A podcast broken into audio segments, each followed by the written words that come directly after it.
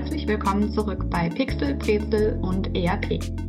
Wie wir bereits in der ersten Folge erzählt haben, beschäftigen wir uns hier mit Fragen rund um das Thema SAP, User Experience und Innovation.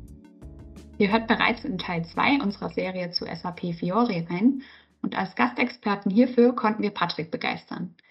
Für alle, die sich nicht mehr ganz erinnern können, stell dich doch bitte noch mal kurz vor. Ja, hallo, ähm, gerne.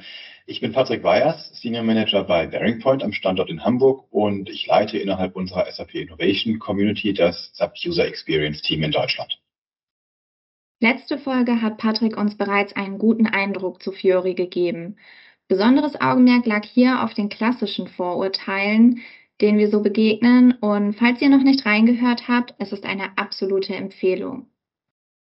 Wie versprochen haken wir heute nochmal genauer nach, wie es um die verschiedenen Nutzergruppen steht.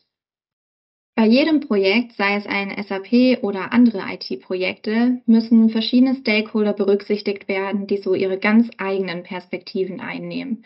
Ich denke da unter anderem an die typischen Power-User, die, die das System dann und wann mal sehen und das Management und die Entwicklung.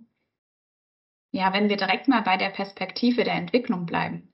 Patrick, was muss man deiner Meinung nach beachten, wenn man sich für Fiori entscheidet?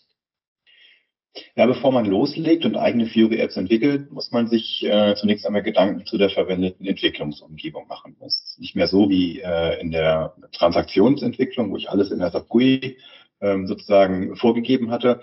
Ähm, hier gibt es verschiedene Möglichkeiten. So äh, kann man auf die von der SAP in der Cloud bereitgestellte Umgebung Business Application Studio zurückgreifen äh, oder den Vorgänger die Web IDE. Es ist aber auch möglich, äh, bekannte Umgebungen oder IDEs wie äh, Visual Studio Code zu verwenden. Auch hier stehen Fiori Plugins bereit. Weiterhin muss man sich natürlich Gedanken machen über die zur Verfügung stehenden Skills der Entwickler, sei es interne Entwickler oder auch äh, über externe Dienstleister bezogene Entwicklerkapazitäten.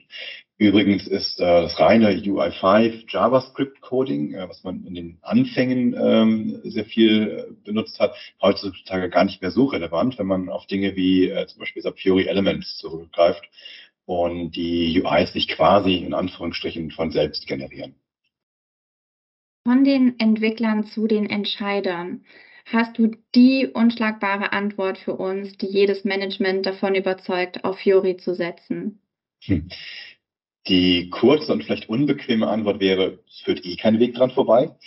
Ähm, vielmehr würde ich aber ähm, gerne in den Vordergrund stellen, dass ich äh, mit einer modernen User Experience und äh, zeitgemäßen Tools sowohl im Employer Branding Vorteile erzielen kann, als auch äh, bei der Fehlerhäufigkeit, der Einführungsdauer und schlussendlich auch der Endanwenderakzeptanz. Okay, zwei wichtige Perspektiven haben wir damit abgedeckt. Aber kommen wir zum Wichtigsten, unseren Nutzern. Was würdest du sagen, tut Fiori dem durchschnittlichen Nutzer eigentlich Gutes? Ja, hier ist mein Stichwort Konsistenz bzw. Einheitlichkeit. Arbeitsschritte folgen ähm, mit Fiori einem klar erkennbaren und lernbaren Muster. Zum Beispiel das Filtern von Tabellen funktioniert immer ähnlich, das Speichern von Änderungen ebenfalls. Ähm, darüber hinaus kann der Anwender einigermaßen flüssig durch das System surfen, kontextbasierte Informationen laden und äh, auch zum Beispiel die sehr mächtige Suchfunktion im Fiori Launchpad ähm, nutzen, die neben einer Suche nach zum Beispiel App-Namen auch die Suche innerhalb von Geschäftsobjekten wie Kunden oder Aufträgen, gebuchten Belegen etc. ermöglicht. Das heißt, man kommt hier schon sehr nah an so ein Google-mäßiges Sucherlebnis ran. Genau, ja. Wie sieht es denn bei Fiori mit den Power-Usern aus? Die stören sich ja in der Regel schnell an unnötigen oder zeitraubenden Arbeitsschritten. Ja, da gibt es einerseits zum Beispiel die eben bereits erwähnte Suche. Anstatt mühsam zuerst eine Anwendung, Transaktion oder App zu suchen, nach dem Motto, wie, wie hieß die Transaktion nochmal, ähm, gebe ich einfach den Kundennamen oder die Nummer der Bestellung, die ich mir ansehen möchte, in das Suchfeld ein. Ähm, und ähm, der ähm, Anwender wird dann direkt zu diesem Objekt geführt. Der Anwender sieht dann unmittelbar als Suchergebnis auf der Basis seiner Berechtigung die zur Verfügung stehenden Aktionen, also Apps, mit denen er das Objekt bearbeiten kann. Ich muss dazu erwähnen, dass diese mächtigen Suchfunktionen nicht out of the box funktionieren, sondern separat zum Fiori Launchpad konfiguriert werden müssen.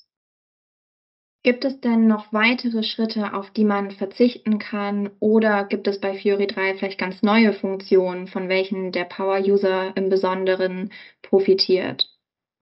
Ja, ein weiterer Aspekt zur Reduzierung unnötiger Arbeitsschritte in Fiori ist die Reduzierung der Apps selbst auf das Notwendigste wo ich früher mächtige monolithische Transaktionen mit einer Vielzahl an Funktionen und Buttons und äh, Menüs hatte, habe ich heute im Idealfall eine auf meinen konkreten Anwendungsfall, auf mein Szenario zugeschnittene Fury-App, die eben genau den benötigten Funktionsumfang bietet und mich dann als Anwender auch bestmöglich durch diese Aktivität geleitet.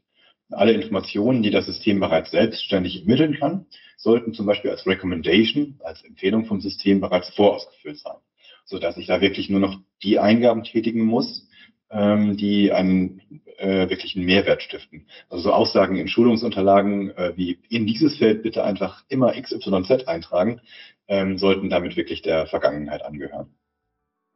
Das klingt super.